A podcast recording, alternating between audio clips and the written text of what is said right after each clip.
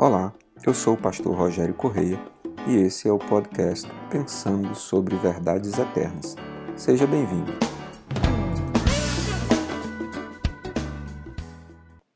Carta do apóstolo Paulo aos Efésios, capítulo 4, versos de 8 a 14, diz-nos: Por isso é que foi dito: quando ele subiu em triunfo às alturas, levou cativo muitos prisioneiros e deu dons aos homens. Que significa ele subiu? Senão que também descera às profundidades da terra? Aquele que desceu é o mesmo que subiu acima de todos os céus, a fim de encher todas as coisas. E ele designou alguns para apóstolos, outros para profetas, outros para evangelistas e outros para pastores e mestres, com o fim de preparar os santos para a obra do ministério, para que o corpo de Cristo seja edificado, até que todos alcancemos a unidade da fé e do conhecimento do Filho de Deus e cheguemos à maturidade, atingindo a medida da plenitude de Cristo. O propósito é que não sejamos mais como crianças, levados de um lado para outro pelas ondas, nem jogados para cá e para lá, por todo o vento de doutrina e pela astúcia e esperteza de homens que induzem ao erro. E nós já tratamos desse texto em outras circunstâncias, em outro podcast antes deste, é, e dessa vez eu gostaria de trazer uma ênfase diferente para que sejam filhos maduros. Esse é o propósito de tudo aquilo que Jesus Cristo fez por nós. O apóstolo Paulo está enfatizando isso. E Jesus subiu aos céus, e ele quer dizer que ele subiu depois de ter descido às profundezas da terra, né, ter vivido aquilo que havia de mais profundo para ser vivido na terra, que é a morte, e subiu aos céus, levando cativos os cativeiros, e deu dons aos homens distribuiu dons aos homens. Nesta distribuição de dons, o apóstolo Paulo cita aquilo que nós convencionamos chamar de o ministério quíntuplo, os cinco dons ministeriais ou os cinco ministérios que direcionam o governo da igreja do Senhor Jesus aqui na terra. Quais são esses cinco ministérios? Os apóstolos, os profetas, os evangelistas, os pastores e os mestres. Estes cinco ministérios precisam operar juntos com um mesmo propósito e eles têm uma finalidade.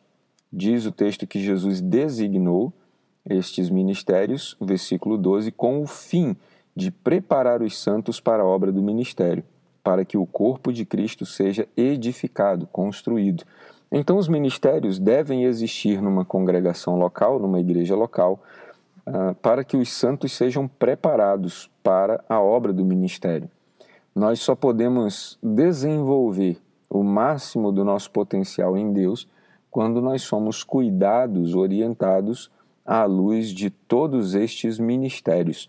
Estes cinco ministérios juntos trazem a completude de Cristo para a vida de todo cristão, para que ele, sendo completo, sendo pleno, possa desenvolver seu ministério no corpo de Cristo e para que o corpo seja edificado, para que o corpo seja construído com o devido propósito, que é edificar uma morada definitiva para Deus. Até quando devemos trabalhar? O apóstolo Paulo responde isso no versículo 13: até que todos alcancemos a unidade da fé e do conhecimento do Filho de Deus e cheguemos à maturidade, atingindo a medida da plenitude de Cristo. O propósito é que sejamos todos nós maduros como Jesus que tenhamos todos nós a mesma medida, a mesma estatura de Jesus Cristo. E isso se consegue quando nós temos unidade, unidade de fé. Cremos na mesma coisa porque o Espírito nos revela a mesma coisa por meio dos cinco ministérios atuando juntos, dando direcionamento à Igreja de Jesus Cristo. versículo 14 ele finaliza dizendo: O propósito é que não sejamos mais como crianças Precisamos crescer e amadurecer na fé. Não podemos mais ser levados de um lado para outro pelas ondas, nem jogados para cá e para lá por todo o vento de doutrina e pela astúcia e esperteza de homens que induzem a erro. Já naquele momento, o apóstolo Paulo identificava que várias pessoas no meio do povo de Deus induziam a erro, conduziam as pessoas à fé e crenças que não correspondiam à vontade de Deus e nem ao propósito de Deus em edificar o corpo espiritual de Jesus Cristo, que é a igreja.